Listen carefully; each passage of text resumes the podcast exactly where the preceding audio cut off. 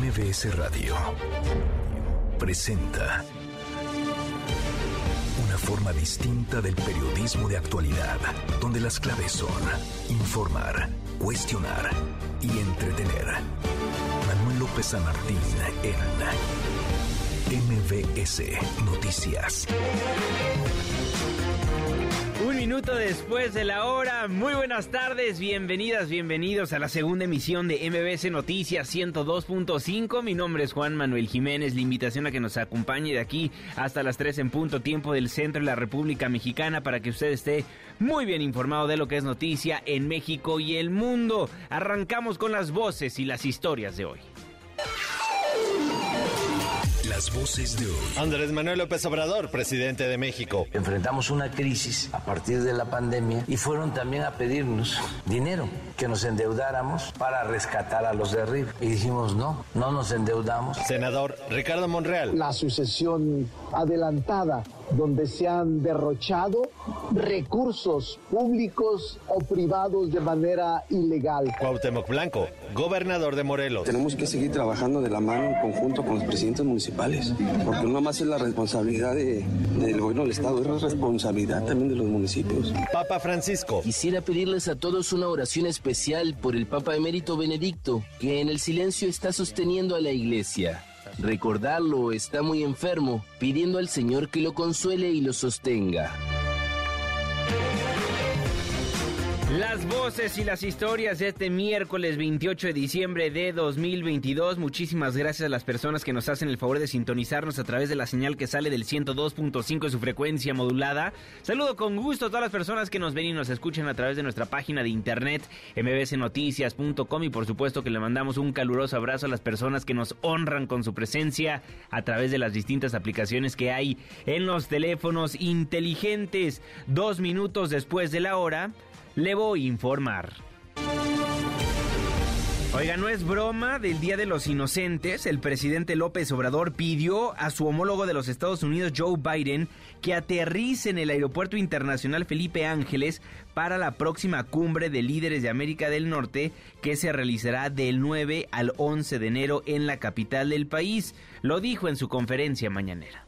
Está ya garantizado que el presidente, que el primer ministro Trudeau va a bajar su avión en el aeropuerto Felipe Ángeles. Y hoy nos dicen del presidente Biden, yo estoy haciéndole la recomendación y ojalá de la embajada tomen nota de que es muy seguro y muy buen aeropuerto el Felipe Ángeles. Y ojalá y baje ahí el avión del presidente Biden.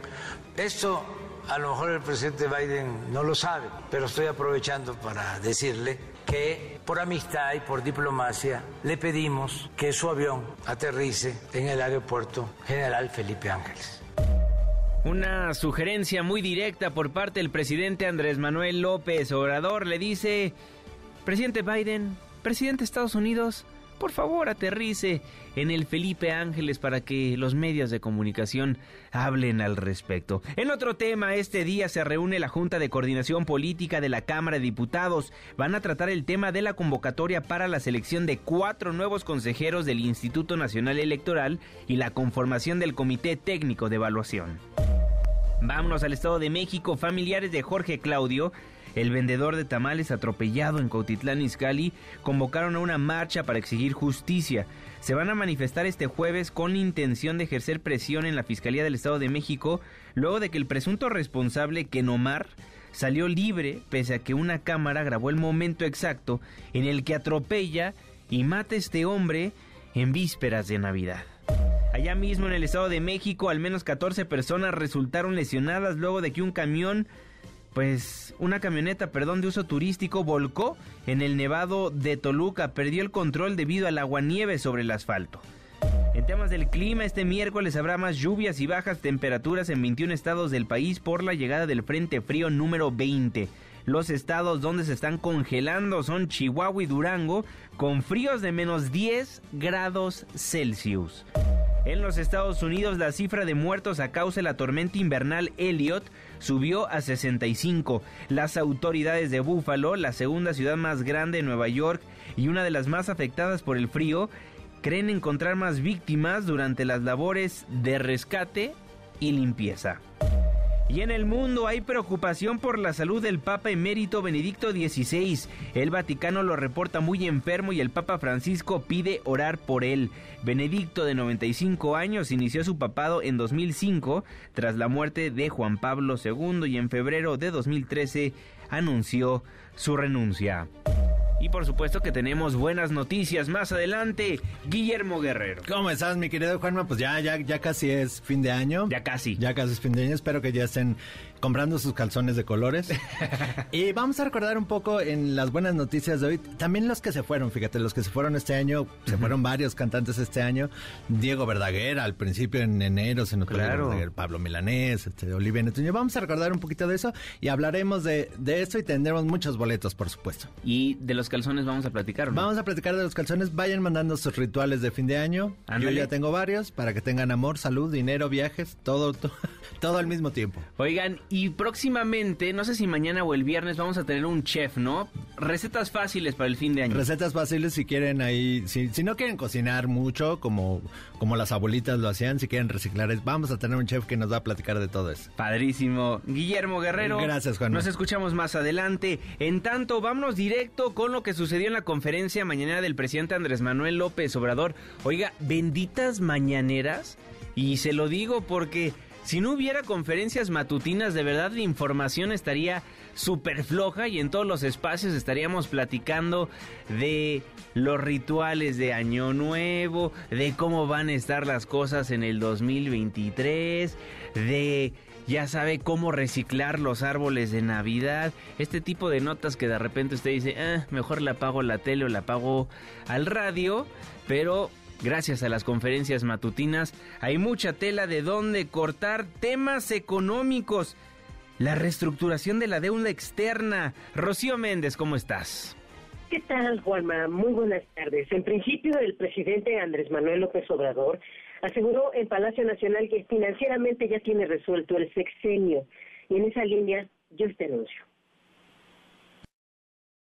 solo en cómo terminar, que estoy seguro que vamos a terminar muy bien, sino cómo dejarle al próximo gobierno holgura, no así como le dejó Salinas a Cedillo la economía prendida de alfileres. Les adelanto que ya hicimos una reestructuración de deuda, la externa, para que en el 2025 el gobierno que llegue pague la mitad de intereses de deuda de lo que nosotros pagamos cuando entramos. Lo que estamos buscando es que el próximo gobierno no tenga la presión que nosotros tuvimos al inicio del gobierno. Se va a reducir el pago de intereses de deuda a la mitad, porque ya no es solo el año que viene y el 24, no, que el 25 no tengan presiones financieras. Estamos actuando de manera muy responsable. Que en vez de resolver nosotros, porque la verdad ya financieramente lo tenemos resuelto, todo el sexenio. Entonces, pero ya estamos pensando hacia adelante. Y continuó con un balance de la gestión económica de su gobierno. Y Juanma, el presidente Andrés Manuel López Obrador recurrió a lo que notificó el semanario británico The Economist, que colocó a México como la sexta nación con la mejor evolución económica en el 2022 a partir de una evaluación de Producto Interno Bruto, desempeño del mercado de valores, inflación o deuda pública. Escuchemos.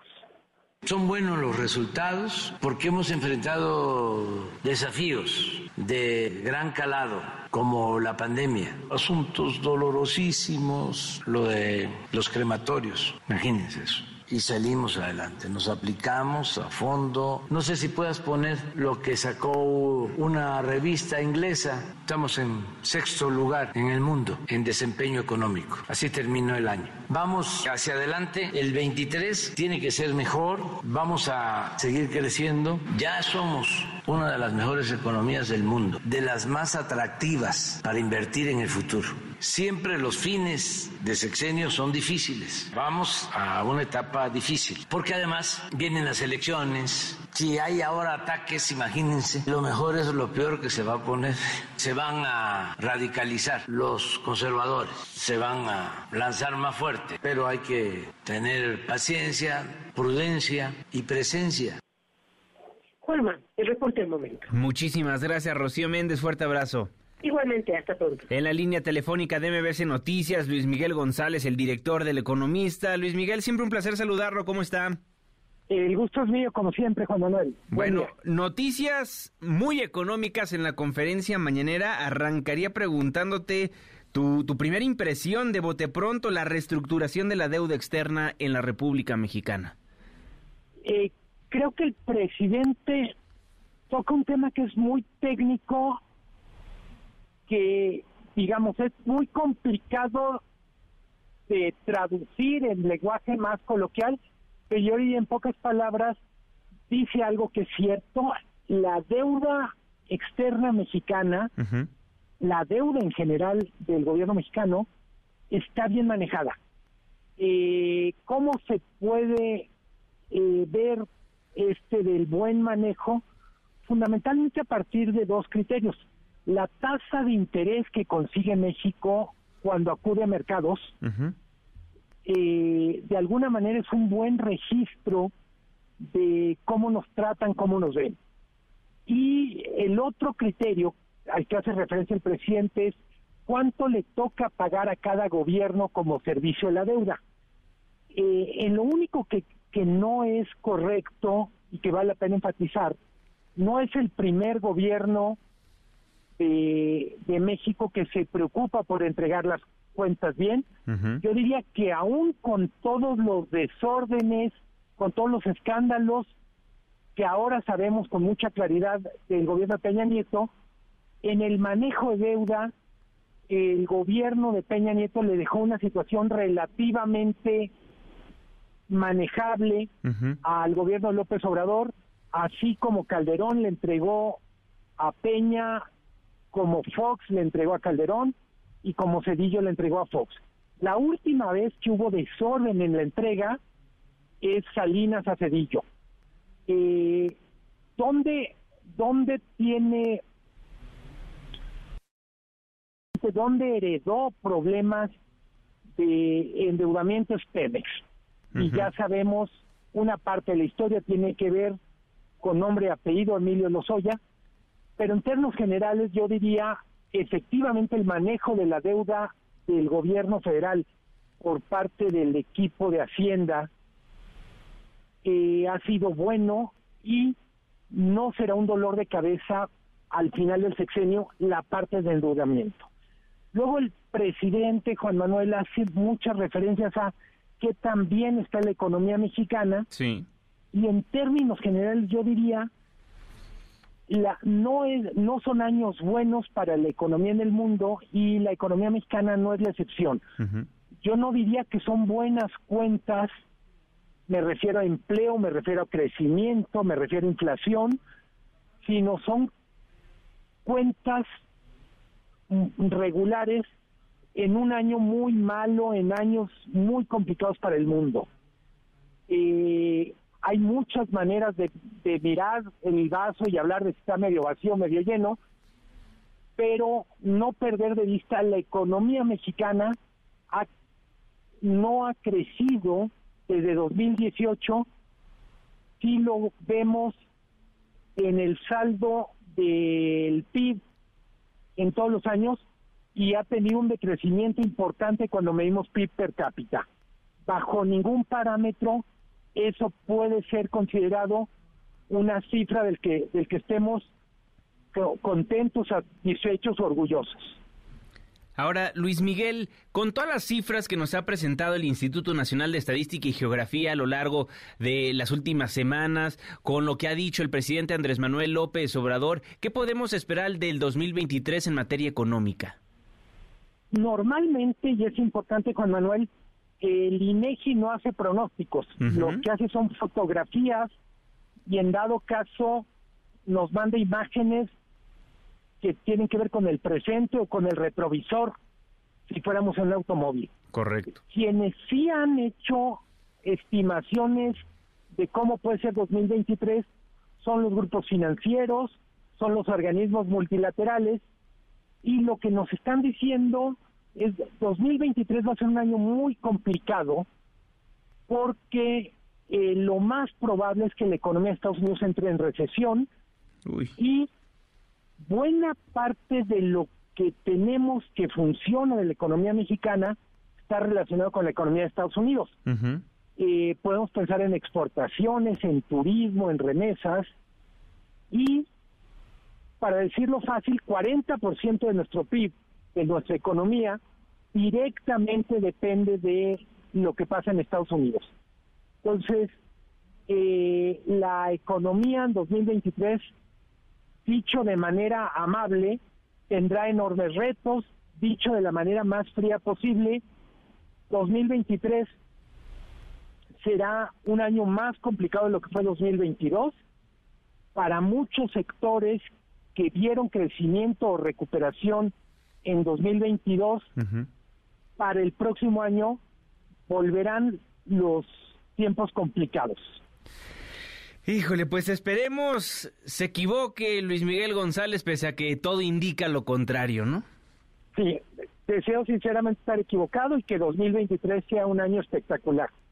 Exactamente. Luis Miguel, siempre un placer saludarte. Muchísimas gracias. No, el gusto es mío. Un abrazo. Aprovecho para desearte feliz año a ti, a tu equipo y a la gente que nos escucha en MBS. Igualmente, querido Luis Miguel González. Fuerte abrazo. Es Luis Miguel González, el director del Economista en MBC Noticias 102.5. Tiene toda la razón del mundo, ¿no? El presidente Andrés Manuel López Obrador anuncia que se ha realizado una reestructuración de, de la deuda externa para que en el 2025 el gobierno que llegue solo pague la mitad de los intereses, pero es algo que hacen absolutamente todos los ejecutivos federales porque quieren entregarle al siguiente mandatario pues buenas cuentas.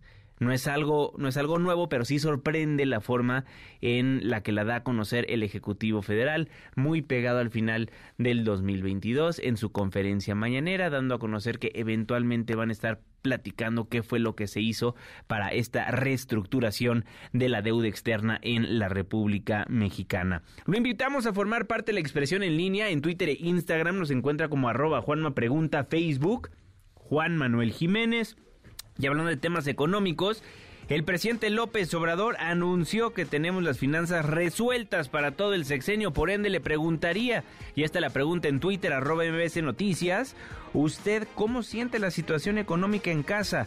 ¿Bien? ¿Ajustada? o complicada. Su opinión sí cuenta en este noticiario. Esperamos su comentario con el hashtag segunda emisión.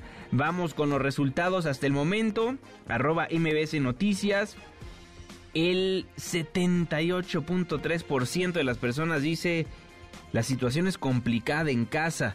El 8.7% dice ajustada y el 13% dice bien, mucho, como lo que acaba de dar a conocer Luis Miguel Luis Miguel González, el director del Economista. Y con eso, con eso nos vamos a un breve corte comercial, nos vamos a la pausa al volver.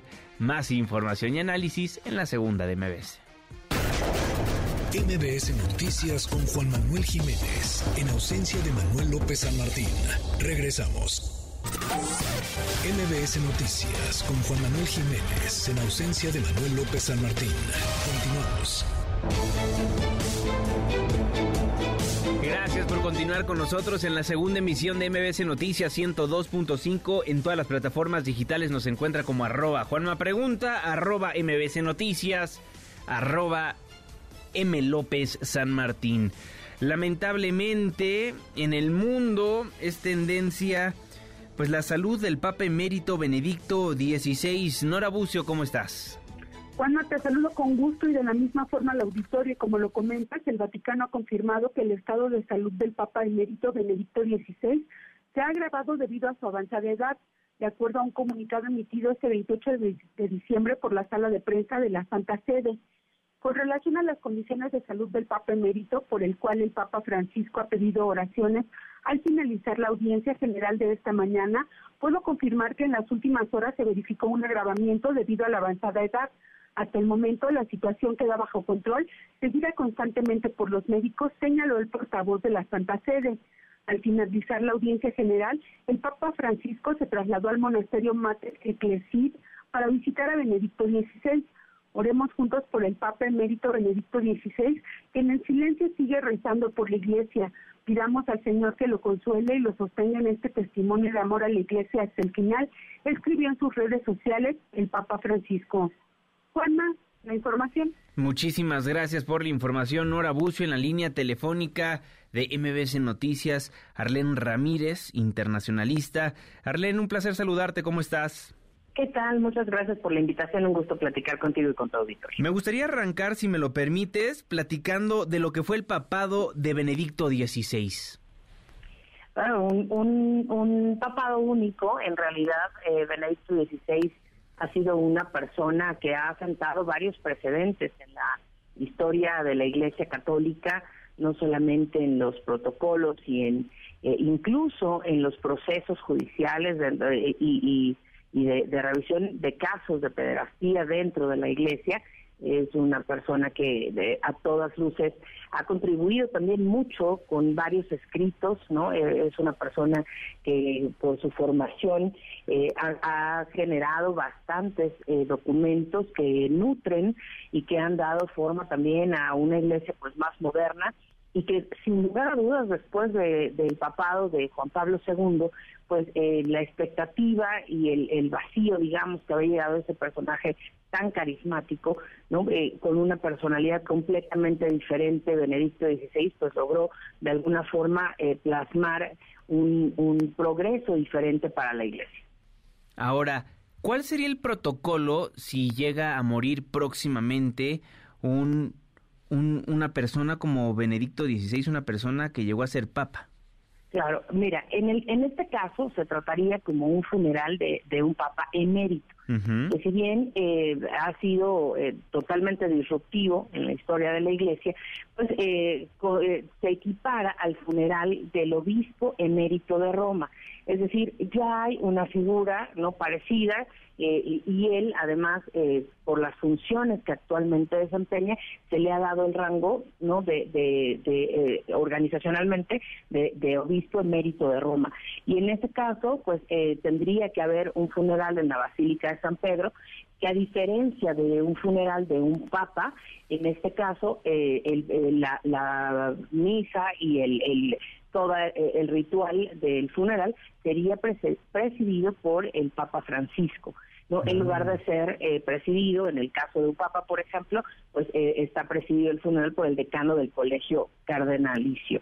En este sentido, eh, además, una diferencia importante sería la sepultura, que la sepultura sería en la gruta que está debajo de la, de la Basílica de San Pedro, y además se escogerían lecturas diferentes. En este caso, eh, se le ha concedido al Papa eh, emérito pues hacer la selección de las lecturas especiales que se, eh, se llevarían a cabo durante el funeral. Es importante también destacar que al él haber sido jefe de Estado, habría la posibilidad de correr, ¿no? un obispo de Roma pues no tiene presencia de actores internacionales, pero en el caso del Papa emérito podrían correrse invitaciones a jefes de Estado y líderes internacionales, ¿no? Por su condición en su momento de jefe de Estado. Ahora, pidió el Papa Francisco rezar por la salud de Benedicto XVI. Me imagino que al momento de que lo hace tan público el Papa Francisco, pues podemos inferir que sí está extremadamente delicado, delicado de salud, ¿no, Arlen? Eh, sí, por supuesto. La lectura es que ya hay un, un, aviso, ya se está poniendo sobre eh, la opinión pública el tema de la, de, la gravedad y se está abriendo además la posibilidad de pues de que el desenlace eh, llegue de un momento a otro. Esto eh, pasa algo muy parecido como lo que ocurrió con la reina eh, de Inglaterra. Correcto. Empieza a hablarse de esto porque evidentemente al ser figuras públicas, pero además con un peso específico dentro de sus instituciones, pues hay toda una serie de preparativos y de pompas y protocolos que cumplir. En este caso ya el Papa Francisco ha pedido unidad a la Iglesia en oración por la salud del Papa Benedicto XVI, eh, de mérito de eh, Benedicto XVI, pero además eh, ha puesto sobre la mesa no la gravedad por la edad. Y por supuesto que a los 95 años y ya con varios temas de salud que ya se había especulado mucho sobre esto, pues esto ya da una certeza sobre el tema. Ahora, Arlen, estoy leyendo en plataformas digitales y muchas personas están comentando en, en las distintas publicaciones de medios de comunicación que después de, que muera se convierte en santo eh, eh, Benedicto XVI o qué es lo que va a suceder, digamos, en ese tipo de materia. Claro, no, no necesariamente. La Iglesia Católica tiene un, proceso bastante fino ¿no? En, el filtro para que esto suceda. Para que Benedicto XVI pudiera ser, eh, incluso antes de santo, pudiera ser eh, eh, canonizado,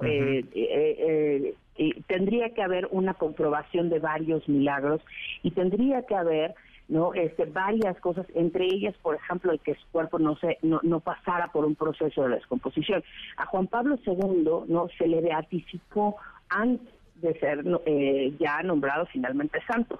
Y hay registros, ¿no? Claros de varios milagros y de personas que dan su testimonio. La Iglesia hace una serie de investigaciones, no es en automático. No todos los papas de la Iglesia Católica son santos y el proceso, insisto, es bastante fino, es decir, pasa por una serie de filtros de investigaciones y hoy, además, creo que vale vale mucho decir, el, el, el, Papa eh, emérito Benedicto XVI ha hecho grandes contribuciones, ha sido un Papa que a través de la doctrina y de la teoría ha reformado bastante, por supuesto, a la Iglesia, pero tampoco podemos olvidar que ha estado en el ojo del huracán de varios temas no complicados, incluso desde la Iglesia eh, alemana, y que él mismo ha reconocido que ha habido eh, en su momento algún, él mientras eh, estaba en los liderazgos de la Iglesia Católica, pues, ha habido situaciones que han afectado y han lastimado a muchas personas. Y en ese sentido creo que sería eh, bastante prudente por parte no solamente de la Iglesia, sino también de los fieles, pues tomar un poco de, cautela no al admitir estos juicios, porque evidentemente no sabemos primero si hay eh, indicios para poderle llevar a ese proceso de beatificación y luego de canonización, o bien, pues si hay además algunas otras cosas que pues pesen más hoy para la Iglesia Católica que, que el simple hecho de nombrarlos santos. Y justamente una de las controversias de Benedicto XVI, yo me acuerdo muy bien que una de las primeras cosas que salió a la luz pública es cuántas personas daban a conocer que le dio mucha protección a sacerdotes pedófilos, ¿no? La jerarquía aumentó, pues, el escándalo y Benedicto XVI, pues, se le acusó de no haber hecho lo suficiente durante los 24 años que pasó al frente de la congregación para la doctrina y la fe. Exactamente. Entonces, pues, eh, justamente casos tan delicados, la Iglesia ha, pedido perdón, que quizá no ha sido suficiente el alcance quizá de esta de esta grave problemática que pasa la institución, definitivamente en su parte humana, pues no ha sido lo suficiente para resarcir el daño y para evitar y prevenir este tipo de situaciones. Eh, justamente hacia allá fue la postura de Benedicto XVI cuando en su momento se le llamó no a, estos eh, tribunales, él incluso reconoció que quizá no había sido suficiente y evidentemente pues eso jamás tendrá un alcance suficiente cuando el daño ya está hecho. Y luego también lo de Batilix, eso sí fue con, con Benedicto XVI, ¿verdad? Exactamente, que también por ahí le pegó mucho, ¿no? El, el, tema de, de, las filtraciones y que bueno, pues eh, las instituciones, eso comprueba, las instituciones humanas no están exentas de imperfecciones y por supuesto de áreas de mejora. Muy bien. Bueno, pues ahí tenemos la información en cuanto a lo que pasaría en caso de que muera el Papa Benedicto XVI y estaremos al pendiente de lo que vaya a pasar a lo largo de los siguientes días. Muchísimas gracias Arlene por aclararnos todas estas dudas. Te mando un fortísimo abrazo y feliz año si no nos saludamos antes. Muchas gracias igualmente. Feliz y próspero 2023. Gracias por la invitación. Un gusto como siempre estar en estos programas. Muchísimas gracias. Es Arlene Ramírez Uresti, internacionalista quien nos habló del papado de Benedicto XVI, el protocolo si es que llega a morir próximamente el Papa emérito Benedicto XVI, lo que va a pasar en el funeral y pues las polémicas, ¿no? Al final llegamos como a la carnita de todo esto, las polémicas de Benedicto XVI. Y es que, ¿cómo, cómo, cómo empezaron a surgir estos escándalos debido a los Batilix, ¿se acuerda? Dentro y fuera del Vaticano fue un ruido impresionante por la fuga de estos documentos confidenciales de la Iglesia que dio lugar, recordará, al arresto y a la condena de su mayordomo personal. Y el escándalo dejó ver las tensiones internas sobre pues numerosos asuntos entre conservadores, progresistas, tradicionalistas, los modernistas y partidarios de la transparencia y del secreto de la Iglesia Católica. O sea, fue, fue, fue un tema importantísimo que se tocó, que se puso sobre la mesa, que tocó a la Iglesia Católica y que le tocó sortear al Papa Benedicto XVI. Pide orar por su salud el Papa Francisco porque está muy delicado. Tiene 95 95 años de edad. Con eso nos vamos a un breve corte comercial, pero hablando de lo que ha sido noticia en el 2022, recordará que tocamos mucho el tema del telescopio James Webb, un avance científico impresionante. Escuchamos la pausa y ya vuelvo. Woody. Este 2022, Buzz Lightyear, sí el astronauta amigo del vaquero Woody en Toy Story, se embarcó en una aventura intergaláctica que atestiguamos en el cine, pero no fue la única. La ciencia nos sorprendió con imágenes detalladas del espacio tomadas por el telescopio más grande y poderoso del mundo, el James Webb. Este telescopio cuesta 10 mil millones de dólares y tiene dos misiones. Tomar fotos de las primeras estrellas que brillaron en el universo hace más de 13.500 millones de años y buscar planetas lejanos que pudieran ser habitables. El James Webb demostró el 12 de julio de 2022 de lo que es capaz. Publicó la imagen de una aglomeración de galaxias en la constelación del hemisferio sur Volans, conocida también como el pez volador. Y a todos en este planeta llamado Tierra nos voló la cabeza de la emoción. Ahí no paró. El 23 de agosto de 2022, este innovador telescopio reveló fotos sin precedentes de Júpiter, en las que se observan auroras, tormentas gigantes, las lunas y anillos que rodean al planeta más grande del sistema solar. Vaya, ni vos se lo habría imaginado. Como dirían los Beatles, lo intentaré con ayuda de mis amigos. El James Webb es un observatorio espacial desarrollado gracias a la colaboración de 14 países, construido y operado conjuntamente por la Agencia Espacial Europea, la Agencia Espacial Canadiense y la NASA de Estados Unidos para sustituir los telescopios Hubble y Spitzer y lleva su nombre en honor a uno de los directores de la NASA y te contaremos por qué. James Webb nació en 1906 en Carolina del Norte, Estados Unidos. Años después comenzó su carrera como piloto en el Cuerpo de los Marines en 1932, dio un giro a su carrera y se desempeñó como secretario de un miembro de la Cámara de Representantes. Luego regresó a los Marines durante la Segunda Guerra Mundial y al concluir su misión volvió a Washington donde continuó su carrera como servidor público pero su momento estelar llegó el 14 de febrero de 1961, cuando el entonces presidente estadounidense John F. Kennedy lo designó al frente de la NASA. Durante su gestión, Webb encabezó nada más y nada menos el programa Apolo, el cual logró el sueño de que un hombre pisara la Luna un 20 de julio de 1969.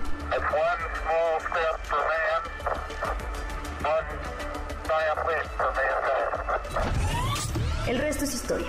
Ahora cuando miremos al cielo imaginemos vivir en otros planetas porque gracias a la ciencia y la tecnología nos acercamos cada día más a lo que parecía algo muy lejano.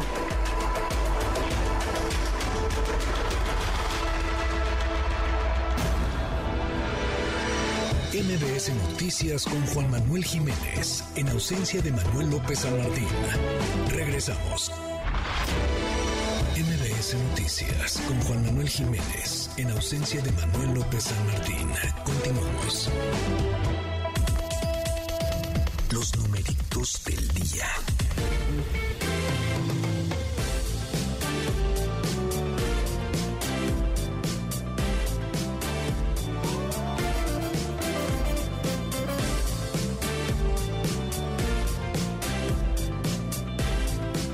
Citla Designs, ¿cómo estás? ¿Qué tal, Juanma? Buenas tardes a ti, buenas tardes también a nuestros amigos del auditorio. Te comento cómo están operando en este momento los principales índices. Pierden en Estados Unidos y en México el Dow Jones Industrial 0.65% y el Nasdaq 1.50%. También está perdiendo el S&P BMW de la Bolsa Mexicana de Valores 1.09%. Se cotiza en 49.893.41 unidades. En el mercado cambiario el dólar en ventanilla bancaria se compra en 18 pesos con 80 centavos, se vende en 19 pesos con 87. El euro se compra en 20 pesos con 38, se vende en 20 pesos con 92 centavos. Finalmente te comento que la criptomoneda más conocida, el Bitcoin, se compra en 310.219 pesos por cada criptomoneda. Juan es mi reporte, buenas tardes. Muy buenas tardes, Itlali Sáenz. Gana un reembolso de hasta 3 mil pesos al abrir tu primera cuenta. HSBC presenta. Si comprar te da placer, tus vacaciones podrás tener. Compra y vuela HSBC.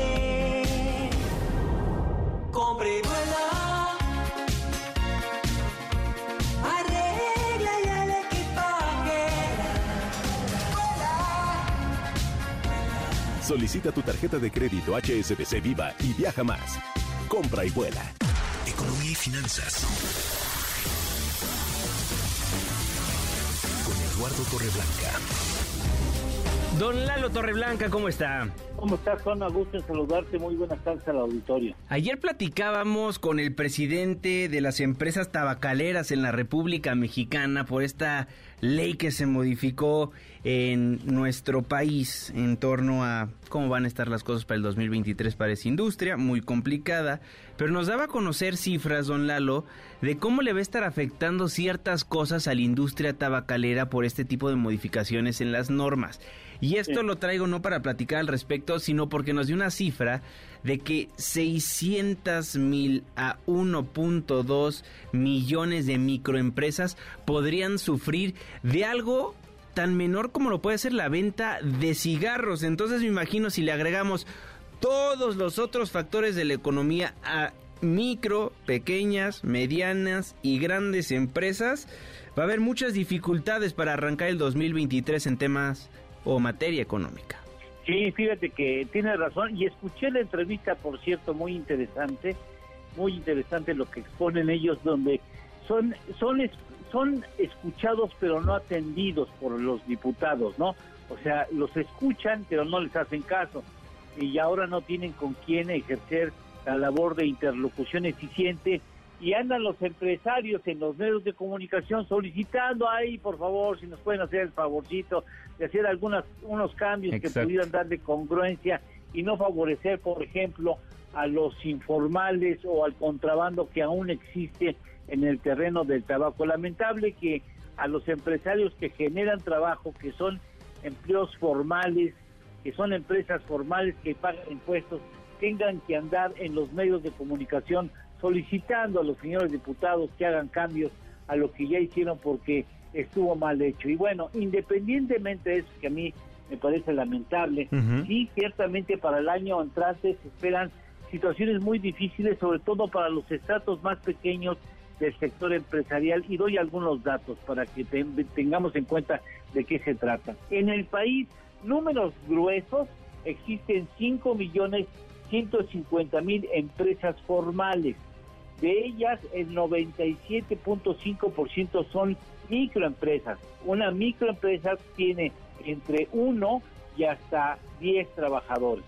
Bueno, de ese número que hablé de 5 millones 150 mil empresas formales, debe de haber aproximadamente 5 millones de microempresas. 5 millones de microempresas.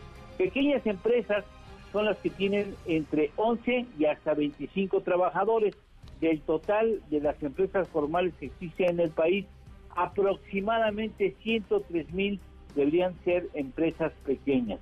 Bueno, estas empresas tendrán que asumir nuevas responsabilidades a partir de pocas horas más, a partir de ahora. Eh, por ejemplo, tendrán que pagar salarios mínimos con un 20% de incremento eh, 10% directo al salario por la inflación, más un movimiento independiente de recuperación, un total de 20%. También habrá nuevas cargas como aportación patronal al fondo de las pensiones de los trabajadores, que pasará del 6.5 al 15% en los siguientes ocho años. O sea, progresivamente va a haber una carga mayor al, al patrón para la aportación de las pensiones o del fondo de pensiones de sus trabajadores. También aumenta el número de vacaciones de 6 a 12, muy justificado tanto el salario como el hecho de que tenga que haber eh, mayor número de, número de días de vacación, porque teníamos una categoría de vacación legal, digamos formal, eh, muy baja, eh, solamente comparable con algunas naciones en África. Entonces me parece que es complicado, pero la prima vacacional, Juanma, la prima vacacional se les va a incrementar de manera muy importante. En algunos casos también el impuesto sobre la nómina, ¿no? O sea, son asuntos que parece ser que no, pero que tienen un peso específico en la economía de una pequeña empresa. Así es que para ellos va a ser particularmente duro la puesta de enero porque traen compromisos eh, añadidos al inicio de este año que van a complicarle mucho las cosas, Juanma. Híjole, complicada la situación. La buena noticia, don Lalo, es que ya van a tener 12 días de vacaciones. Sí, los trabajadores, no sé si igual eh, los dueños de las empresas tendrán posibilidades, pero bueno, me, me parece justo.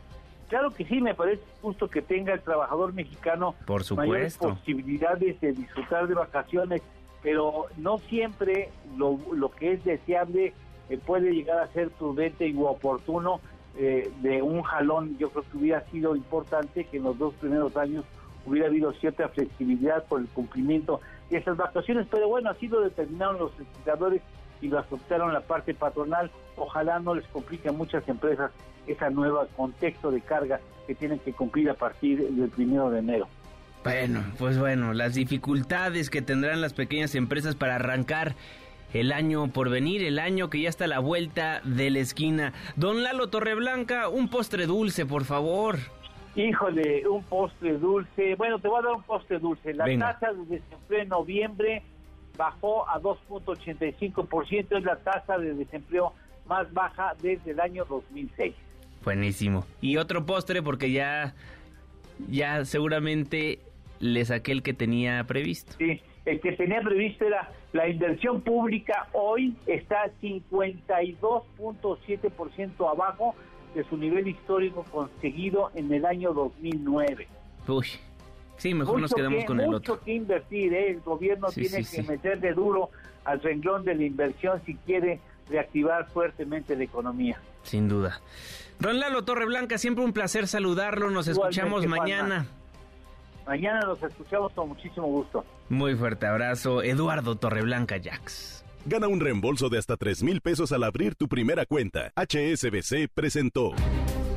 Hay muchísimos de nuestros radioescuchas que en estos momentos se encuentran en una playa o tal vez algunos afortunados que, que están en Estados Unidos esquiando, otros más visitando algún otro continente, pero quienes estamos aquí chambeando, ahorrando para la próxima vacación, váyanse desilusionando. Perdón, hoy estamos super aguafiestas en esta segunda emisión, caray. Pero ¿sabe por qué se lo digo? Porque la tarifa de uso aeroportuario, este famoso TUA, va a incrementar. Citlali Sáenz, ¿cómo estás? Así es, Juanma. Buenas tardes a ti también, a nuestros amigos del auditorio. Pues en el primer minuto del 2023 aumentará el costo de la tarifa de uso aeroportuario conocido como TUA. Este incremento se verá reflejado en los boletos de avión, porque hay que decirlo que no lo pagan las aerolíneas, lo pagamos los pasajeros. Cabe señalar que la tarifa de uso aeroportuario tendrá un aumento de 7% respecto al que se paga este año de acuerdo con el TUA actual del aeropuerto de la Ciudad de México, es de 26.02 dólares para vuelos nacionales y 49.41 dólares para vuelos internacionales. En ambos casos va a subir 7.7%. Y de acuerdo con la Secretaría de Hacienda y Crédito Público, que es la que fija esta tarifa, pues la TUA establecida para el próximo año será de 28.04 dólares para los vuelos nacionales y 53.24 para los vuelos internacionales. El aumento representa el mayor incremento a la TUA del aeropuerto capitalino en lo que va de esta administración y sobre todo Juanma se da en el contexto de una economía global complicada y también de un incremento en la inflación y además en una pues planeación para desincentivar el uso del aeropuerto internacional de la Ciudad de México y promover a su vez el aeropuerto Felipe Ángeles que se encuentra en el Estado de México. La TUA es un cargo que hacen los aeropuertos mexicanos a los pasajeros por el uso de las instalaciones y el servicio del edi- edificio terminal. El monto varía de acuerdo con el aeropuerto y de dónde parte, de dónde llega, y esto más o menos representa el 60%. Y como te decía, no lo pagan las aerolíneas, lo pagamos los pasajeros que compramos un boleto de avión. Es mi reporte al auditorio. Y Citlali, esto se le suma al IVA, al IEP, se le suba al boleto de, de avión, ¿no? Lo que te cuesta el boleto y ahora el TUA. Exacto. Eso es lo que representa del boleto. Lo que pagas del boleto es 60% de impuesto y eh, después eh, pues estás pagando además el costo de las gasolinas que no viene ahí, pero son Exacto. costos de la aerolínea que te que te trasladan y que también la turbocina hay que decir con eh, la volatilidad en el petróleo, ya sea que suba o baje, pues eso también tiene un impacto en el costo de la turbocina para los aviones. Así que, pues de alguna manera los mexicanos vamos a tener una cuesta de enero complicada y los que pues teníamos pensado en algún momento viajar, pues nos va a costar un poquito más el próximo año. Pues ahorrarle Citlali Sainz, por algo nos quedamos en estas vacaciones. Así es, vamos a trabajar para poder vi- viajar después, Juanma. Citlali, te mando un fortísimo abrazo.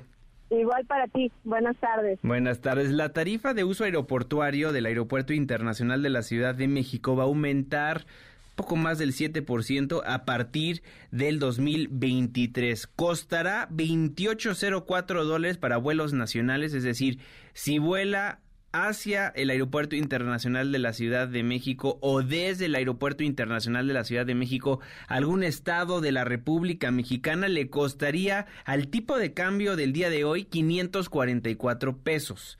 Si viaja a nivel internacional, vuelos internacionales desde y hacia la Ciudad de México, serían 53 dólares con 24 centavos. Al tipo de cambio del día de hoy, 1033 pesitos. O sea, de verdad, lo digo como broma, pero sí, hay que ahorrarle porque de repente, ya sabe que fue toda una controversia también en este 2022, las aerolíneas te dicen, cuestan 50 pesos los vuelos en estos momentos a Cancún, Quintana Roo.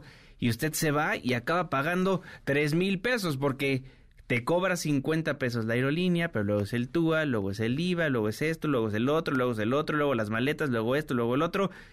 Y esos 50 pesos se convierten en 3 mil pesos mexicanos. Y ahora le tenemos que agregar más, porque aumenta la TUA, la tarifa de uso aeroportuario. Pero ahora sí que relajarnos. Respire profundo, porque le tenemos buenas noticias. Memo Guerrero. Gracias, Juanma. Ya es miércoles. Faltan apenas unos días para que se acabe el año. ¿Ya sabe que va a cenar? ¿Celebrará con champán y lomo adobado?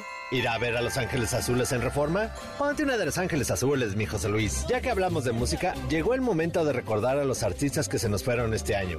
Sí, ya sé que no es buena noticia, pero vale la pena mencionarlos. Meatloaf, el cantante que nos puso a berrear en los 80 y 90, se nos fue el 20 de enero. Taylor Hawkins, baterista de los Foo Fighters, que murió apenas unos días después de visitar nuestro país a los 50 años de edad.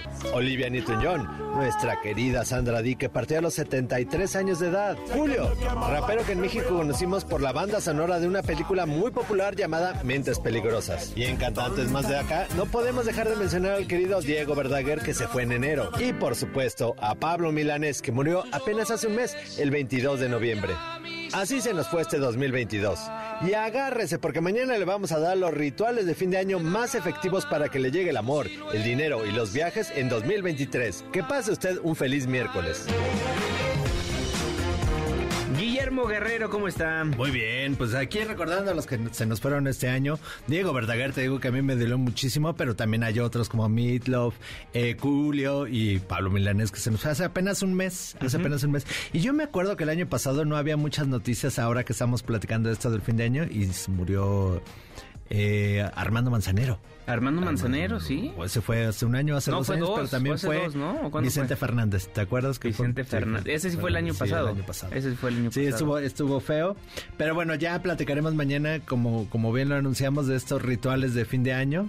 Vayan preparando, mándenos sus rituales de fin de año para ver cuáles, cuáles van, van a aplicar el sábado, que pueden ser, por ejemplo, las lentejas para la abundancia, o los, los famosos borreguitos que se ponen atrás de la puerta con un Sí. billetito, o que salgan con maletas para viajar mucho este año, las uvas, por supuesto. eh, luego se anda atragantando ahí la gente con las uvas, este, eches un vinito mejor, este, o barrer la casa para que se alejar la, la mala hasta mañana, platicaremos de todo eso. Mañana vamos a platicar. Yo por, por, en tanto digo, en tanto yo ya me compré mis calzones amarillos. Ah, muy bien. Que son los del dinero, ¿no? Son los del dinero. Porque el amor ya lo tengo en casa. Ah, perfecto, eso me gustó muchísimo. ¿qué tal, eh? Ah, qué bien, mi novia. qué bien. Saludos. Yo en mi casa tengo solamente mis muebles, pero bueno, pues dinero, dinero, dinero pediré. ¿Sabes qué me regalaron mucho el año pasado en la calle? Ustedes saben que hago mi, mi, mi espacio informativo en la calle, Tu Ciudad en Tiempo Real a las 7 de la noche por ADN 40. Me regalaron mucho los borreguitos. Ah, qué bueno. Tengo, tengo como seis del año pasado. Entonces, creo que es un buen detalle. Y además la gente, yo lo he visto, y La de verdad. verdad. no es por echarte cebollazo, pero la gente, la gente te apoya muchísimo, te ve mucho en la calle, es, es muy, muy linda la gente ahí en, en tu espacio. Qué bueno, qué bueno. Ahora regálenle unos calzones, por favor, a nuestro querido Juanma, de muchos colores, para que tenga mucha suerte, dinero y prosperidad el próximo año. Exactamente. Querido Memo, muchísimas gracias. Redes sociales. Guillermo-GA en Instagram y Twitter. Muy bien, y con eso, ¿a, a qué vamos, señor productor? A la pausa. Nos vamos a un breve corte comercial al volver. Más información y análisis en la segunda. en la segunda de MBS. MBS Noticias con Juan Manuel Jiménez, en ausencia de Manuel López San Martín.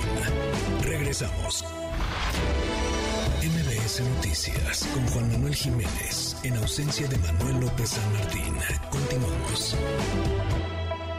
Burning, yeah, yeah, yes. Gracias por solicitarnos los grupos, artistas, canciones que ponemos para musicalizar estas dos horas de información. Gracias por continuar con nosotros en MBC Noticias 102.5. Yo soy Juan Manuel Jiménez. En plataformas digitales me encuentra como arroba Juanma Pregunta. Caemos en las redes. Hashtag Sheinbaum es tendencia la jefa de gobierno, la doctora Claudia Sheinbaum, porque va al frente de todas las preferencias rumbo al 2024. De acuerdo con un estudio de Demoscopía, en los últimos siete meses la jefa de gobierno ha crecido 16 puntos. Subió de 29.7% en mayo a 45.8% en este diciembre. De mayo a diciembre, 16 puntos de 30 a 45.8%. Marcelo Ebrard se ubica en segundo lugar con 27.3%. Adán Augusto López, el secretario de Gobernación, se encuentra, se encuentra en tercer sitio con 11.2% el crecimiento impresionante de la doctora Claudia Sheinbaum en este estudio que hace demoscopía. 16 puntos al alza. En mayo 29.7%, en diciembre 45.8%. Hashtag Tony Montana, Antonio Ceguera Cervantes, el hermano del Mencho, fue vinculado a proceso. René Cruz. Hola Juanma, amigos del auditorio, muy buenas tardes. Así es, un juez de control vinculó a proceso a Antonio Ceguera Cervantes, Tony Montana, hermano de Nemesio Ceguera Cervantes, el Mencho, líder del cártel Jalisco Nueva Generación. La Fiscalía Especializada en Materia de Delincuencia Organizada le imputó los delitos de contra la salud, así como posesión y acopio de armas y cartuchos de uso exclusivo de las Fuerzas Armadas. Durante la audiencia, la cual inició cerca de las 4 de la tarde del día de ayer y se extendió por espacio de cinco horas, el impartidor de justicia calificó de legal la detención de Oseguera Cervantes, a quien le impuso como medida cautelar la prisión preventiva de oficio, por lo que deberá permanecer en el penal del altiplano. Eh, Tony Montana, hay que recordar, fue detenido durante la madrugada del pasado 20 de diciembre en el municipio de Tlajomulco de Zúñiga, allá en Jalisco. Antonio Ceguera es considerado por autoridades de México y Estados Unidos como el operador logístico del cártel Jalisco, además de que era el encargado de la adquisición de armamento en grandes cantidades y de coordinar acciones violentas en contra de grupos antagónicos. Juanma, el reporte que tengo. Muchísimas gracias René Cruz, fuerte abrazo. Igualmente, buenas tardes. Hashtag Nevado de Toluca. Hubo un accidente que dejó varios turistas lesionados. Juan Gabriel González, ¿cómo estás? Juan Gabriel, adelante, ¿cómo estás? ¿Qué tal, Juan Auditorio? Muy buenas tardes, efectivamente. Esto es lo que sucedió hace aproximadamente tres horas en el Nevado de Toluca. Una camioneta que es eh, pues, destinada prácticamente a estas actividades de transportar a los eh, turistas y paseantes, pues se volcó prácticamente casi al llegar a la cima del, del. Esto generó que al menos eh, 15 personas resultaran lesionadas, dos de las cuales tuvieron que ser trasladadas vía aérea a hospitales debido a las lesiones de gravedad que sufrieron. Los hechos se registraron la mañana de este martes cuando la unidad dedicada a la transportación de turistas perdió el control en el paraje de las antenas y se fue al vacío casi 20 metros. Unidades de la Cruz Roja, del Servicio de Urgencias del Estado de México, el agrupamiento de alta montaña y dos helicópteros, tanto del agrupamiento Relámpagos como de la Secretaría de Seguridad, llegaron al lugar del siniestro para atender a los heridos. Así se vivió el rescate.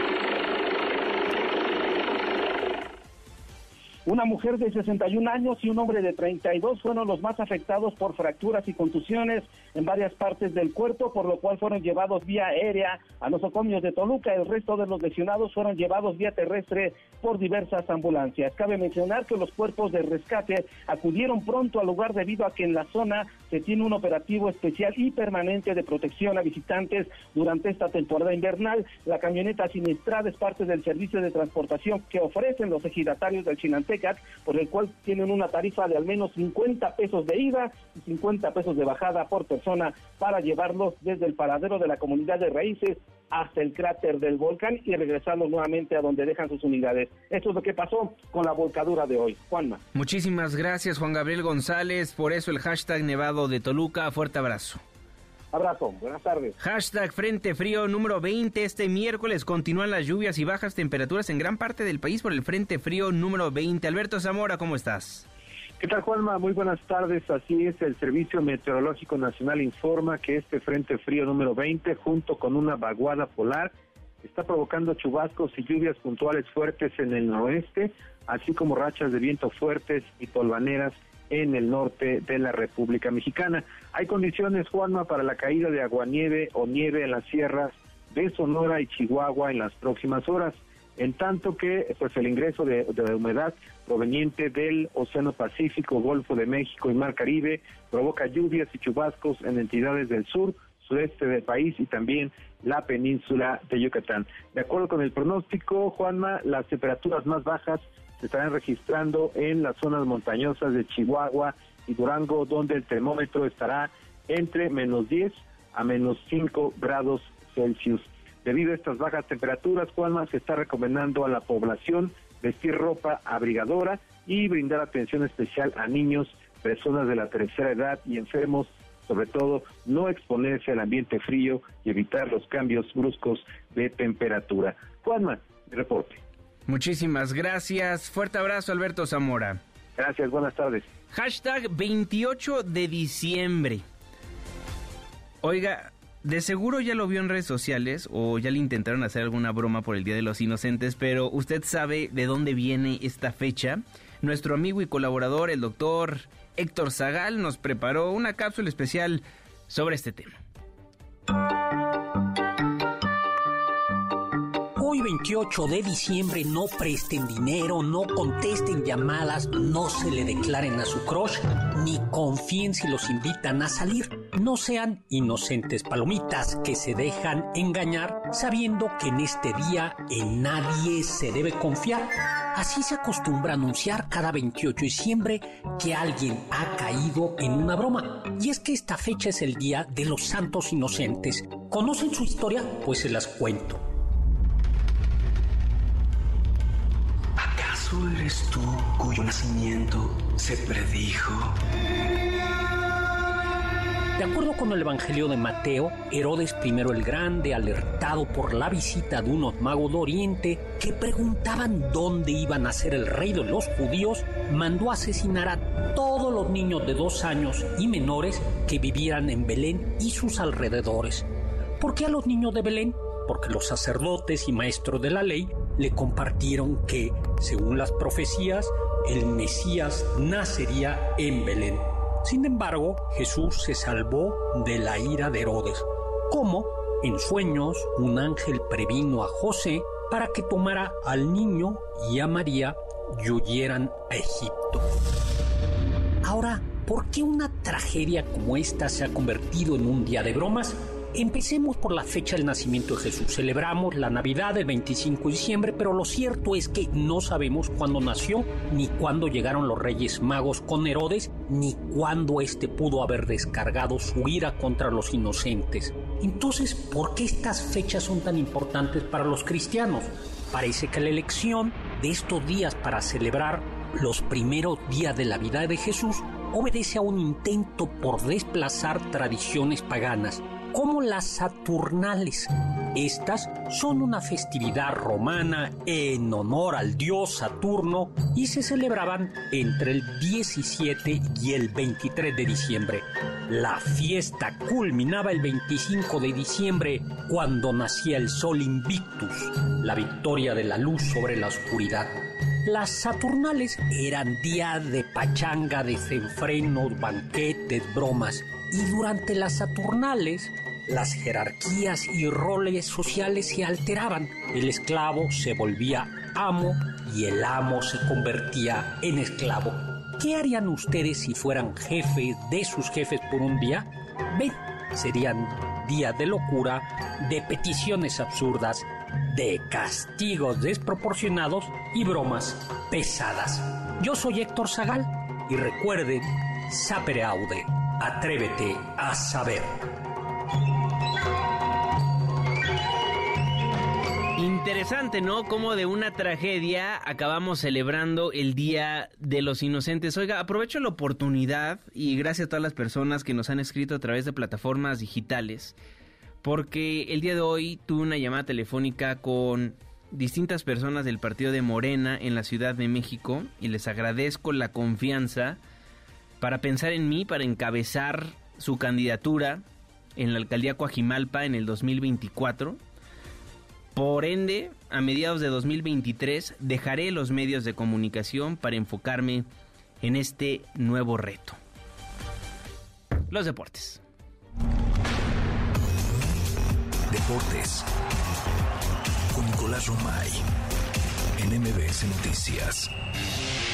Mi querido Nico, ¿cómo estás? Querido Juanma, ¿cómo estás? Me da muchísimo gusto saludarte. Buenas tardes para ti y para toda la audiencia que siempre nos acompaña. Tenemos lista la final de la Copa por México. El día de ayer se disputaron dos grandes encuentros. La verdad es que hay que decirlo, fueron dos muy buenos eh, partidos en donde Cruz Azul derrota 2 por 1 a las Águilas del América. Fantástico partido de Rotondi que está en un muy buen nivel. Veremos si en temporada regular le funciona de esa manera a Cruz Azul. Por lo pronto en este torneo de preparación sí que le ha servido. Y Cruz Azul con esto derrota al América 2 por 1. ¿Qué decir del América? Pues eh, siguen haciendo pruebas en la portería. Oscar Jiménez es el que se ha mantenido como titular. Ya está Malagón disponible también. Veremos qué decide el Tano Ortiz para el inicio de, la temporada. Eh, la salida de Memo Ochoa definitivamente es una salida eh, fuerte, ¿no? Aparte es el capitán, bueno, era el capitán de- del equipo, así que es una salida pues fuerte, ¿no? Para las Águilas del América, que el día de ayer pierden con Cruz Azul, segunda derrota consecutiva del equipo de El Tano Ortiz. Y por el otro lado, las Chivas que le ganan 1 por 0 al Atlas en el clásico tapatío, muy buena victoria del equipo de Guadalajara y también entendiendo que está luciendo muy bien defensivamente eh, Chivas, que se nota bien, contundente. En- a ver, es un torneo de preparación y sabemos que Chivas realmente, el termómetro de Chivas es el torneo regular, porque han estado muy lejos de las expectativas que tiene su afición. Es un equipo que tiene que estar protagonista, es un equipo que tiene que pelear por el título y no lo ha hecho en los últimos años. Y que veremos si este equipo, con la nueva estructura comandada por Fernando Hierro, puede ser protagonista. Por lo pronto, elimina ya al Atlas y está en la final de este torneo de preparación en la Copa por, por México, que, que, insisto, no deja de ser un torneo amistoso, pero sí nos puede dar algún parámetro de lo que va a ser el torneo regular, en donde Cruz Azul y Chivas pintan para ser protagonistas. Ojalá que así sea, porque siempre que alguno de los cuatro grandes peleando por cosas importantes, será muy eh, determinante para eh, que la liga tenga muchísima más poder mediático, ¿no? Te mando un abrazo, Juanma. Los esperamos a las 3 de la tarde. Estamos listos en marca, claro, por MBS Radio, como cada tarde en esta misma estación. Saludos. Saludos, mi querido Nico Romay, los deportes en MBS Noticias 102.5. Gracias a todas las personas que me están felicitando por próximamente ser candidato, pero no, no, es Día de los Inocentes, no se preocupen, todo bien. Ya me escribió el jefe, que si era cierto. No, no es cierto. Día de los Santos Inocentes. Gracias, gracias por escucharnos, por preocuparse por su servidor, Dicen, te pasas al mal, te pasas al otro lado. Vamos a seguir aquí informando mientras, mientras nos den oportunidad nuestros queridos jefes, la familia Vargas, Felipe Chao, Sheila, René, Amador, todas las personas que conforman este gran equipo de trabajo hacen que uno quiera seguir viniendo a trabajar todos los días en los medios de comunicación con un objetivo que usted esté informado para que tome las mejores decisiones. La pausa, no se vaya, ya volvemos. MBS Noticias con Juan Manuel Jiménez, en ausencia de Manuel López San Martín. Regresamos. MBS Noticias con Juan Manuel Jiménez, en ausencia de Manuel López San Martín. Continuamos. Gracias por continuar con nosotros en MBS Noticias 102.5. No se deje engañar, por favor. Es 28 de diciembre, Día de los Santos Inocentes. También Día de San Juditas Tadeo, por si quiere ir a visitarlo a San Hipólito. Ahí vamos a estar en la noche en tu ciudad en tiempo real. La Corte de Estados Unidos mantiene la expulsión express de migrantes a través del título 42. Por fin, por fin la determinación de la Corte. Pareciera que seguimos viviendo en tiempos de Trump. José Díaz Briceño, ¿cómo estás? Buenas tardes, Juan, Juan Manuel. Así es, una muy esperada decisión del máximo tribunal estadounidense que llega en respuesta a una solicitud, recordarás, de último minuto hecha por 19 estados republicanos que buscan que esta política de expulsiones de migrantes por razones de salubridad se mantenga en la frontera la Suprema Corte acordó permitir que estas expulsiones sigan llevándose a cabo al menos hasta mediados de 2023.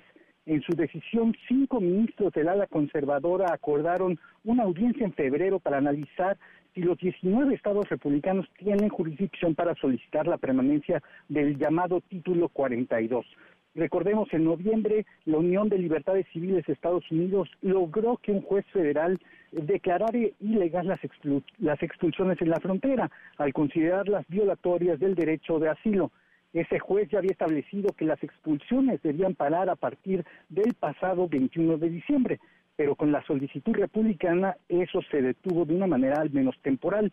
Anoche el presidente Joe Biden reaccionó a la decisión de la Suprema Corte justo al momento de salir de vacaciones. Escuchemos al presidente. La Corte no decidirá hasta junio aparentemente y mientras tanto tenemos que hacer cumplir, pero creo que ya dio de sí.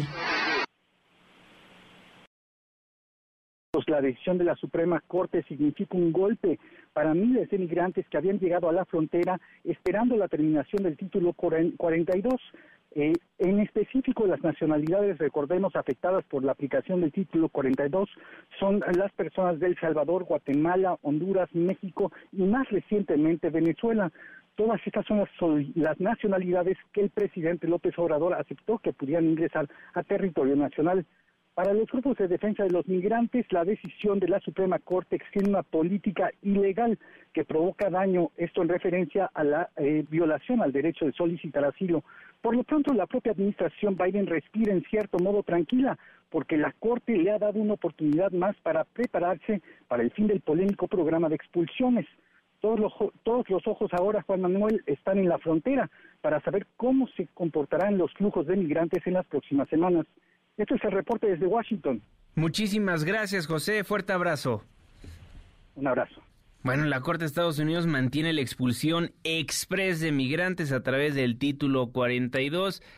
Presenté a José Díaz Briceño, nuestro colaborador de MBC Noticias en Washington, D.C., diciendo pareciera que vivimos en tiempos de Trump, pero estamos peor que en tiempos de Trump. En lo que va de la administración de Joe Biden, han expulsado a más migrantes que cuando gobernaba el republicano Donald Trump, nada más para que lo tenga en mente, hay un dato para llevar, ¿no?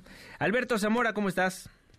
¿Qué tal, Juan? Ah, muy buenas tardes. Juan, pues desde 2019 hasta noviembre de este año, más de 480 millones de pesos ha recibido el Infonavit desde Estados Unidos por parte de migrantes que están pagando créditos contratados por un familiar, pareja u otra persona.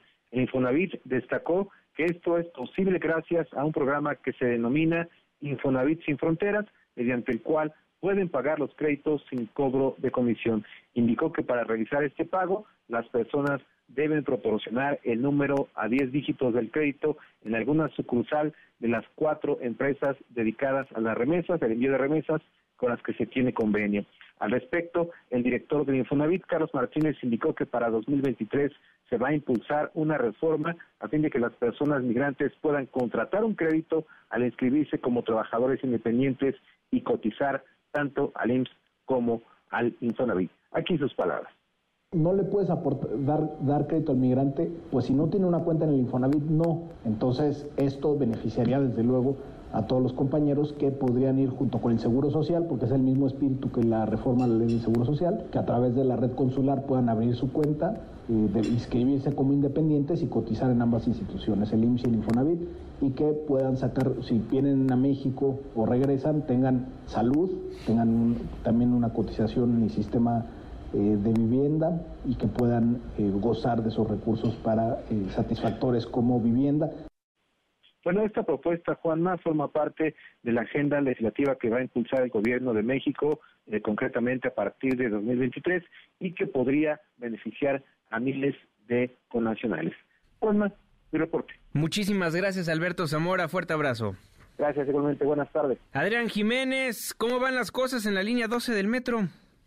¿Qué tal? Buenas tardes, Juan Auditorio. Pues un año, siete, siete meses después del colapso de una trave en la línea 12 del metro que derivó en su cierre, iniciaron pues ya las pruebas preoperativas para reabrir al público el tramo subterráneo que va de Atlalilco a Mixcoac. Tras un recorrido por este segmento de la línea dorada, la jefa de gobierno Claudia Sheinbaum informó que concluyeron los trabajos de rehabilitación conforme a las recomendaciones del Comité Técnico Asesor que incluyó la sustitución de vías en siete curvas, la, también el cambio de balasto y el rediseño del drenaje, entre otros trabajos. La mandataria capitalina confirmó que el 15 de enero de 2023 se mantiene como fecha tentativa para la reapertura de este túnel de 11.8 kilómetros. Vamos a escuchar parte de sus palabras. Por lo pronto, pues decirles que este tramo subterráneo, de acuerdo a todas las indicaciones del Comité Técnico Asesor, ya se realizaron todas las observaciones, ya se realizaron todas las acciones necesarias en este tramo, de tal manera que estaremos listos para que a mediados de enero pueda abrirse ya a la operación de los usuarios. En este momento está en el periodo de pruebas para que, repito nuevamente, alrededor del 15 de enero ya estemos en condiciones de la apertura de este tramo subterráneo de la línea 12 del metro. Al respecto, el director general del metro, Guillermo Calderón, destacó que hay garantía absoluta de la integridad del túnel como estructura y obra civil para su operación. El funcionario detalló que serán 13 los trenes que darán servicio en el tramo subterráneo. Escuchemos. Una vez concluido esto, que nos llevará las, las dos primeras semanas de enero, entraremos en operación en este tramo, en el tramo de Miscuac Atlalilco. Ahí estimamos recibir 174 mil usuarios, lo operaremos con 13 trenes. El trayecto de Miscuac Atlalilco está programado para hacerse en 20 minutos y el tiempo de espera en estación de 3 minutos con 15 segundos. En tanto, el secretario de Movilidad, Andrés Layuz, dio a conocer que el servicio emergente que brindan unidades de Metrobús y RTP se mantendrán sin cambios. Así lo dijo. Vamos a escuchar. El apoyo emergente se va a seguir prestando básicamente de la misma manera. Como saben, la estación del servicio de Metrobús que da sobre Avenida Tláhuac más grande justamente es en Atlalilco. La expectativa es que ahí tengamos el transbordo más grande de la línea 12 hacia autobuses de Metrobús y también autobuses de RTP. Es decir, también se mantendrá el servicio de RTP que se da sobre Avenida Tláhuac, aunque evidentemente ya no hay necesidad de llegar hasta Miscuac. Las autoridades capitalinas manifestaron que desconocen el monto que fue invertido para la rehabilitación del tramo subterráneo de la llamada línea dorada, costo que fue absorbido por las empresas constructoras. En este sentido, dieron a conocer que el gobierno local únicamente erogó 53 millones de pesos, esto para la certificación de los trabajos realizados. Juan Auditorio, la información que les tengo. Muchísimas gracias, Adrián Jiménez. Fuerte abrazo. Buenas tardes. Regreso contigo, René Cruz. ¿Qué ha pasado con Jesús Murillo Caram? ¿Regresó al reclusorio norte? Así es, Juanma, amigos del auditorio, muy buenas tardes. Tras casi dos meses de permanecer hospitalizado, el ex titular de la entonces Procuraduría General de la República, Jesús Murillo Caram, fue trasladado este miércoles de la Torre Médica de Tepepan al reclusorio norte. A este respecto, Juanma, la defensa del exgobernador de Hidalgo advirtió que esta medida pone en riesgo la salud y vida de su cliente, quien la semana pasada fue diagnosticado con COVID-19, lo cual lo deja en una posición aún más vulnerable por las enfermedades que padece, es decir, que tiene enfermedad pulmonar obstructiva crónica, hipertensión arterial sistémica e insuficiencia vascular cerebral. Incluso el día de hoy presentó una presión arterial de 190 sobre 100. Asimismo, los abogados dieron a conocer que el pasado 6 de diciembre, pues ya impugnaron esta determinación del juez de control Marco Antonio Fuerte Tapia, quien agregaron inexplicablemente, a pesar de la evidencia médica que se presentó, pues le negó el cambio de medida cautelar para que Murillo Caram siguiera su proceso en su casa.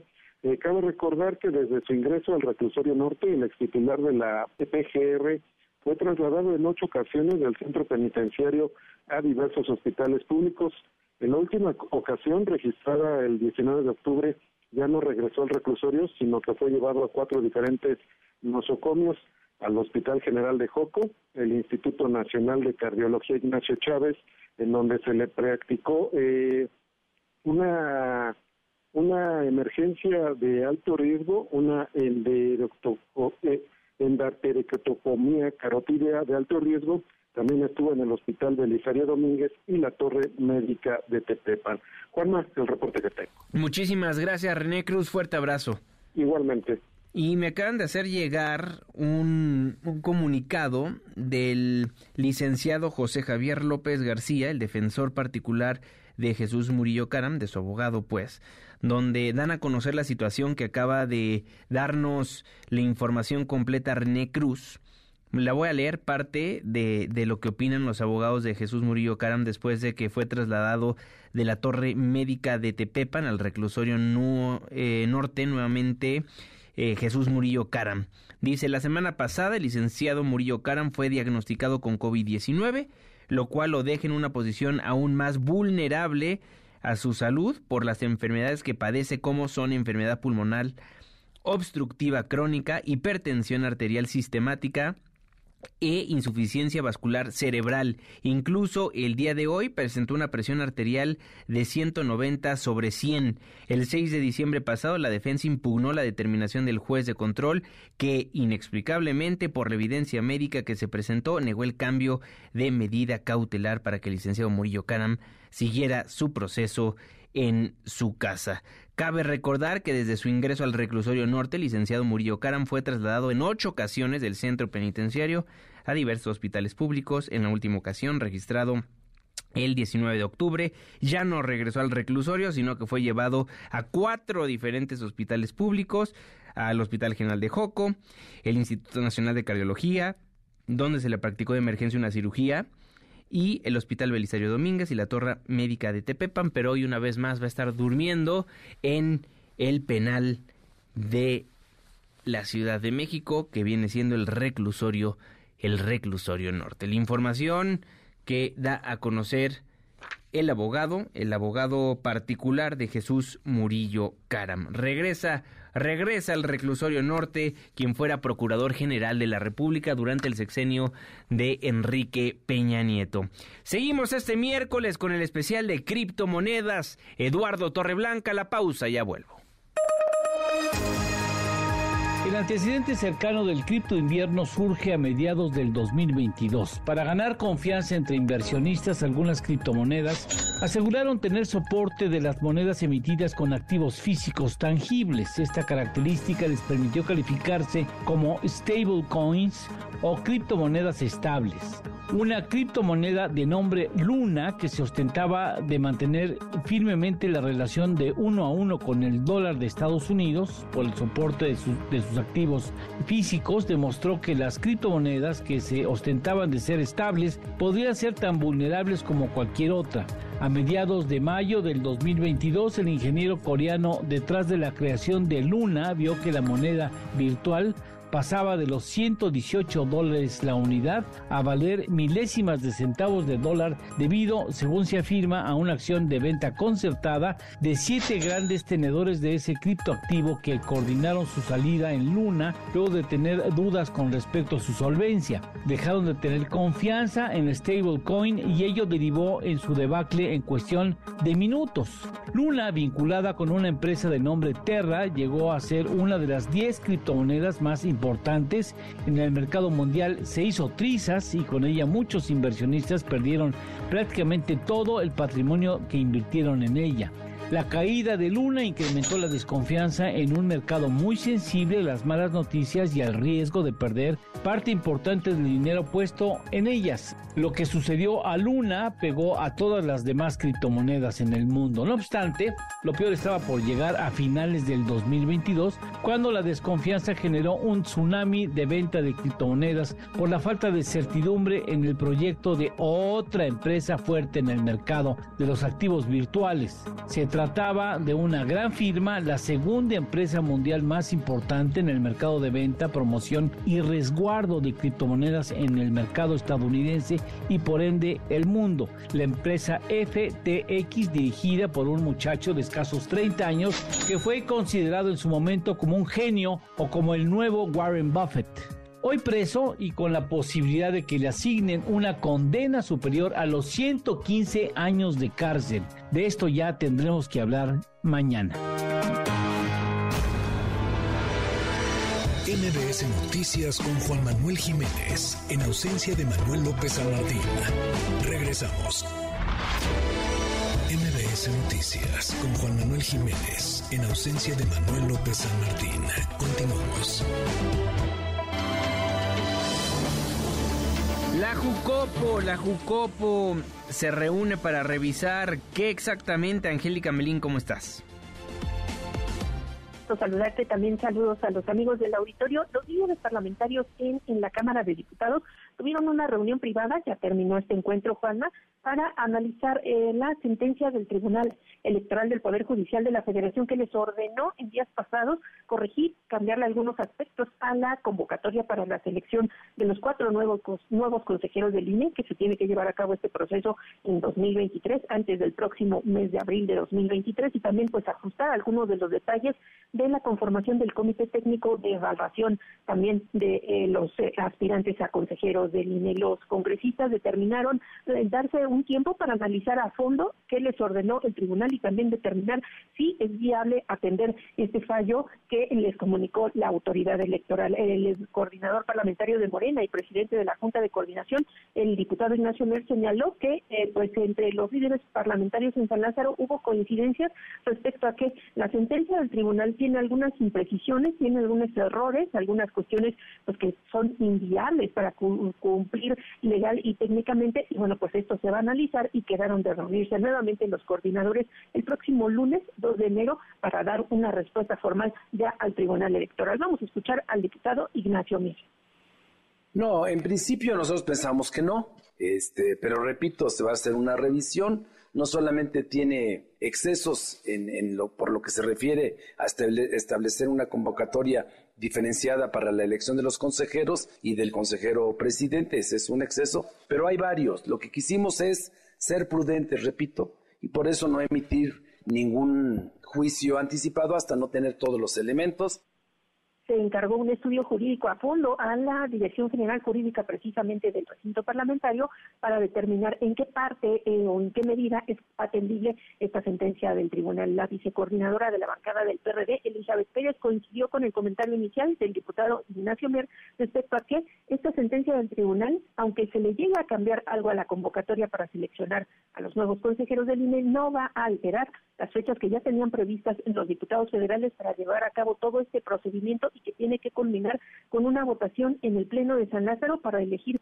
a los cuatro consejeros el próximo 28 de marzo de 2023. Escuchamos a la diputada Pérez Valdés. Quedan intactas todas y cada una de las fechas. ¿Esto qué significa? Que la inscripción, el registro de las personas aspirantes del 9 al 20 de enero no se modifican ni con la sentencia ni con la emisión de una nueva convocatoria, por ejemplo la evaluación de los mismos que se hace a partir del 23 de enero, la remisión de la lista ah, del Comité Técnico a Jocopo el 22 de marzo, lo que hace la Junta de Coordinación Política Mesa Directiva 27 de marzo, la votación del Pleno 28 de marzo.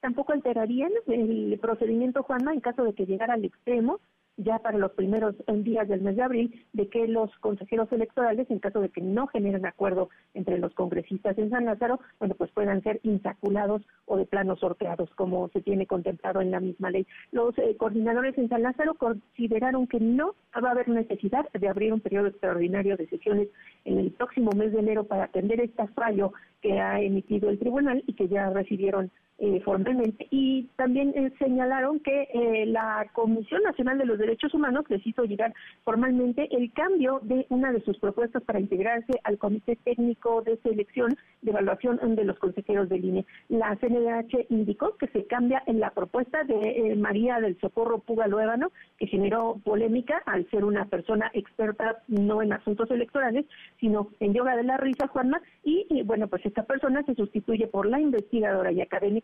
Araceli Mondragón González y este perfil también será valorado en la Junta de Coordinación Política. Es lo que se decidió hoy en San Lázaro, Juana. Muy bien, gracias Angélica Melín, qué complejo, caray. Bueno, estaremos al pendiente de lo que vaya a pasar. Muchas gracias. A ti, Juanma, hasta luego. Hasta luego. Fernando Canec. Fernando Canec. En MBS Noticias. Hoy, hoy ya casi para cerrar este 2022 nos acompaña Fernando Canec, querido Fernando, qué bueno poder de partir de política contigo hoy que nos traes. Querido Juanma, pues mira, hoy vengo a hacer una recapitulación de un año maravilloso en lo que ha sido el mejor sexenio de la historia reciente de México. Oye, me sorprende, me sorprende que digas eso, tú diciendo algo así.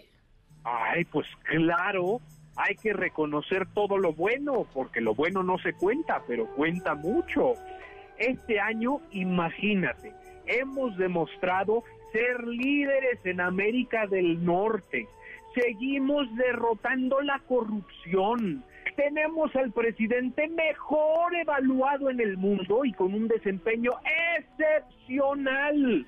No faltaron camas durante la pandemia y la manejamos aquí de la mejor manera. El mundo nos la pellizca. El crimen organizado va a la Oye, Fer, Fer, te voy a tener que interrumpir. El panorama que pintas es extremadamente optimista. No, no, no, y espérate, porque todavía no acabo. El aumento al salario mínimo ha traído beneficios magnos a la ciudadanía y hemos logrado disminuir la inflación que nos afectaba por culpa del desplome de las economías globales. Con el Plan B, nuestro Instituto Nacional Electoral ha sido mejorado sobremanera y nuestra democracia es más sólida que nunca. Tan es así que ya no hay campañas electorales anticipadas, financiadas, pues tal vez hasta por desvío de recursos, uno quién sabe, ¿verdad?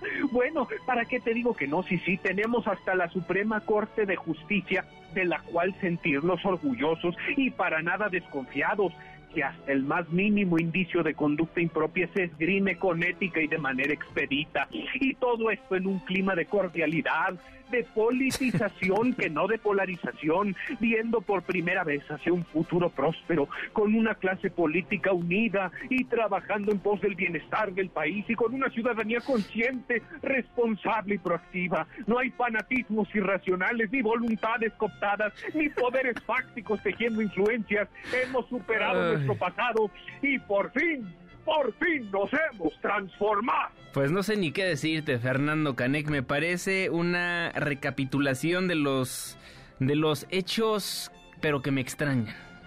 Pues cómo no va a extrañarte si solo podía yo tener una reflexión así un 28 de diciembre, Día de los Santos Inocentes. Ya decía yo, ya decía yo, me sentía como en la dimensión, en la dimensión desconocida qué mejor día para reflexionar así con, con reflexiones positivistas, aunque te voy a ser sincero, ahora entiendo a la gente que se desvive defendiendo políticos, es más fácil vivir en un mundo color de rosa alejado de la realidad. Te dejo porque me invitaron a un viaje en el tiempo para cerrar el año y ya me voy a ir. Ah, caray, ¿y cómo es eso? Ah, pues voy con un grupo de amigos a viajar en el tiempo a 1985 para ver qué tesis están disponibles que podamos plagiar para titularnos. ¡Ay, los vidrios! ¡Amor! Hasta luego, Fernando Canek. Ya decía yo.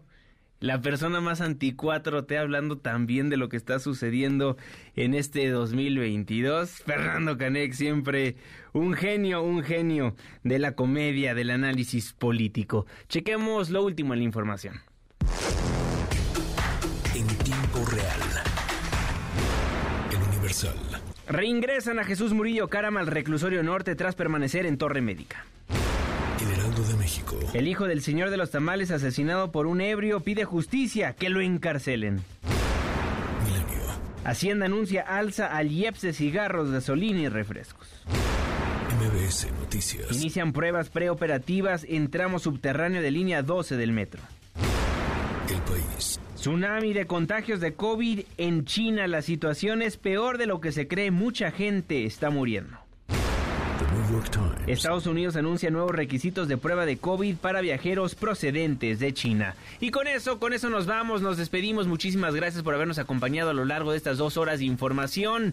A nombre del gran equipo de trabajo de la segunda emisión, se despide de ustedes su servidor y amigo Juan Manuel Jiménez. Cuídese mucho y no baje la guardia. MBS Radio presentó Manuel López San Martín en MBS Noticias.